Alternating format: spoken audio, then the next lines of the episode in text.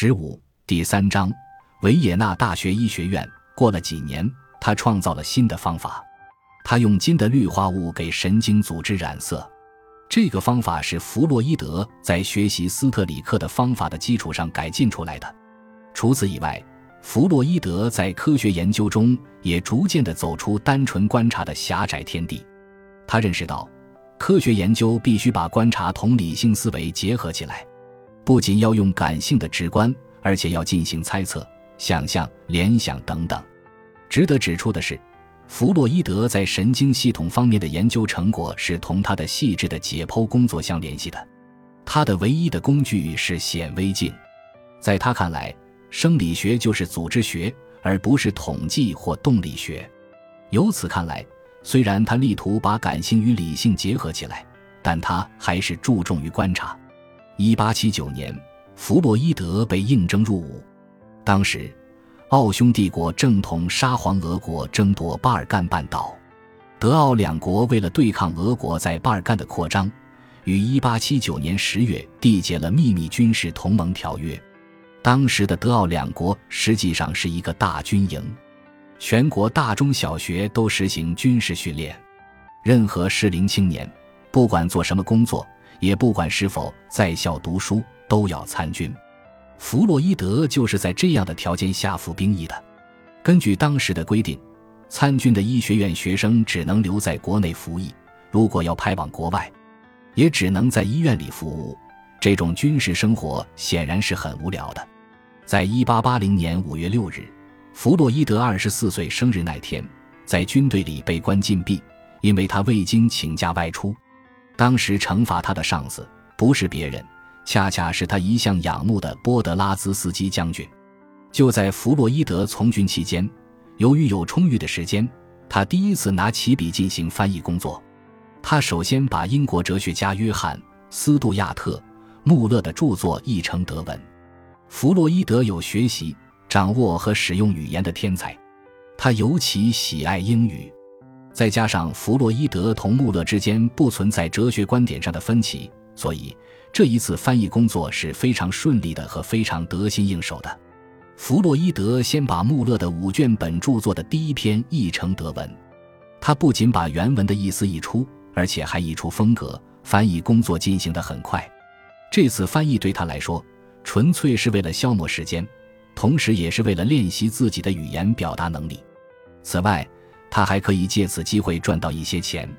他所翻译的穆勒的五篇著作中，有三篇是涉及社会问题的，劳工问题、妇女解放问题及社会主义问题。穆勒在这些著作的前言中声明，这些著作的大部分是他的妻女写的。第四篇著作是穆勒论述古希腊唯心主义哲学家柏拉图的。这次翻译也给弗洛伊德一个机会。进一步更深入地学习柏拉图的哲学。显然，柏拉图的脱离实际的理念论在一定程度上腐蚀了弗洛伊德的实际精神。后来，在一九三三年的一篇著作中，弗洛伊德还提到这次翻译使他接触到了柏拉图哲学。他特别提到，柏拉图关于回响的学说给了他深刻的印象。按照柏拉图的观点，可感觉的实物世界及自然界。不过是由不变的、永恒不动的精神实体及理念世界中派生出来的，只有理念世界才是真实的存在。感性存生是存在即理念和非存在即物质的混合物，是超感觉的理念原型印在理念的被动的接受者，物质或非存在上面的暗淡痕迹。换句话说，感性实物不过是理念的影子。按照这个理论。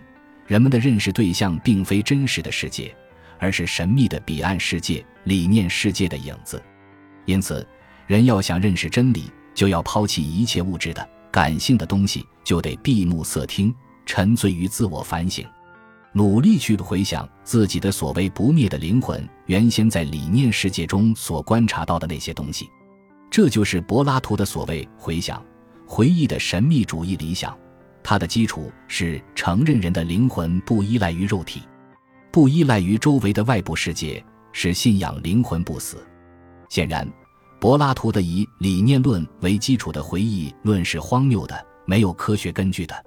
但是，当这些消极的观点为弗洛伊德所接受的时候，弗洛伊德却从正面加以理解。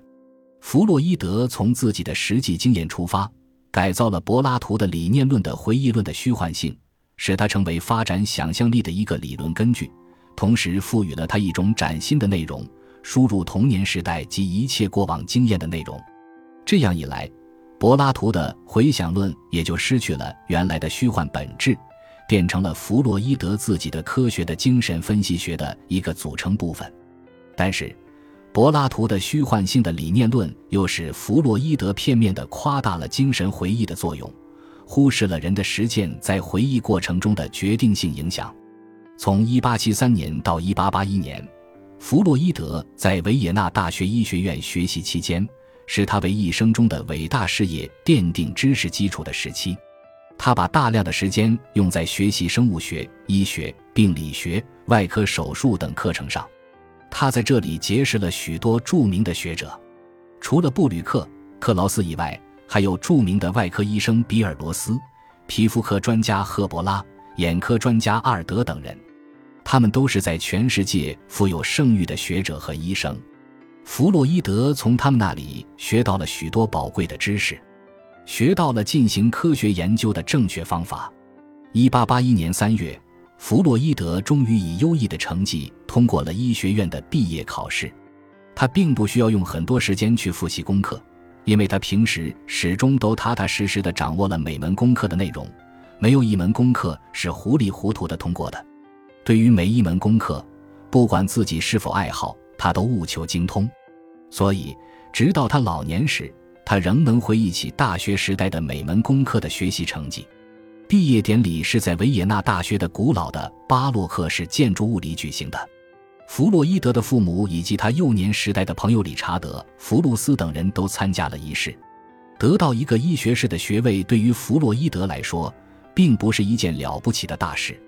人生的道路是漫长的，生活和科学研究的重担马上就要全面地落在他的肩上。二十五岁的弗洛伊德早已为自己的未来命运做好精神上和物质上的准备。感谢您的收听，本集已经播讲完毕。喜欢请订阅专辑，关注主播主页，更多精彩内容等着你。